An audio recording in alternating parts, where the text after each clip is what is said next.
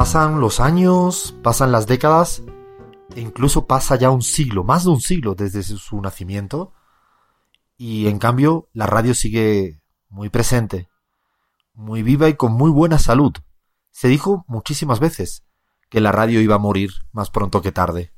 Cuando surgió la televisión, se dijo rápidamente que la radio moría de un día a otro, pero no fue así.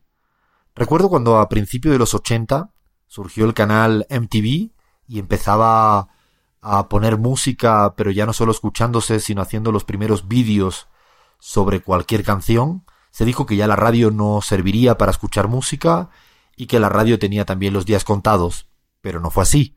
Luego vino el boom de las tecnologías, las autopistas de la información, las redes sociales, y rápidamente todo el mundo aventuró a que la radio no tenía otra otro destino que no fuera el de su muerte anticipada.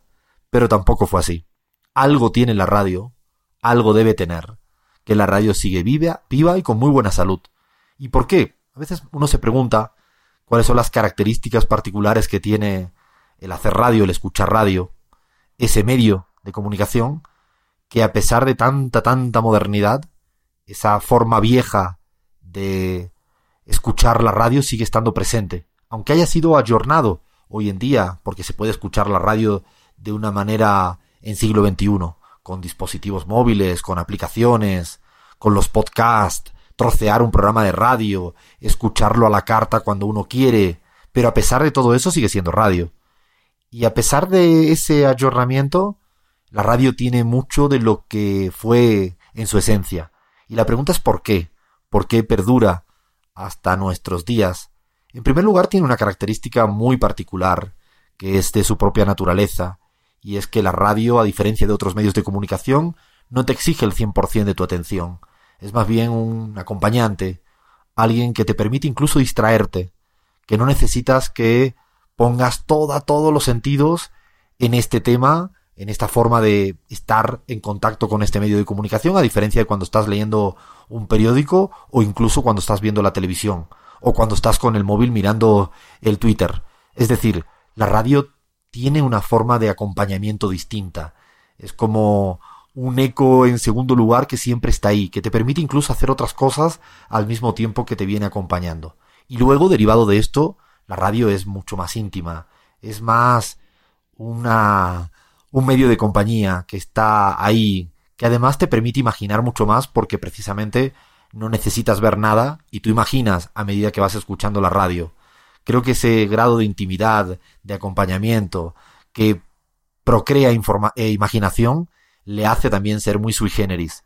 Y otro tercer elemento que creo que es clave es su inmediatez. Quien escucha la radio siempre le permite estar atento a lo que ocurre en el último instante. De hecho, las principales noticias de lo que ocurre hoy en día en el siglo XXI han venido de la radio, de cualquier radio, y luego se hacen eco los las televisiones, se hacen eco los diarios escritos, las redes sociales, pero la radio sigue estando como muy al filo de la noticia por tener esa característica de la inmediatez.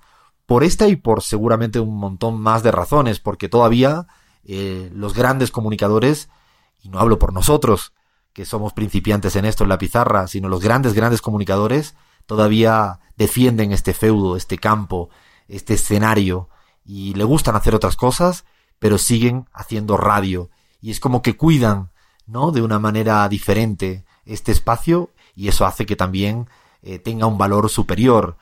Se marca agenda porque además la radio empieza muy temprano, empieza muy temprano a construir el acompañamiento al que va en el taxi, al del kiosco, al que va en el coche a trabajar, eh, el que va caminando hacia eh, la universidad, el que está limpiando en casa, eh, siempre está ahí y eso hace que la radio desde muy tempranito va construyendo noticia.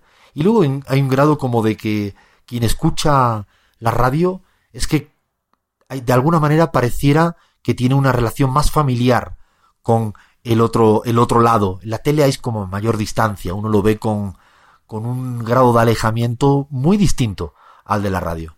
Por eso y por mil razones, y porque nos gusta, porque nos encanta, porque amamos la radio, hoy en nuestra editorial, en la pizarra, queríamos hacer este homenaje, esta oda a la radio, a este, a este medio de comunicación que amamos y que queremos seguir haciendo. Ahora sí, Esto es La Pizarra. Dale play, pon buena música, Fer.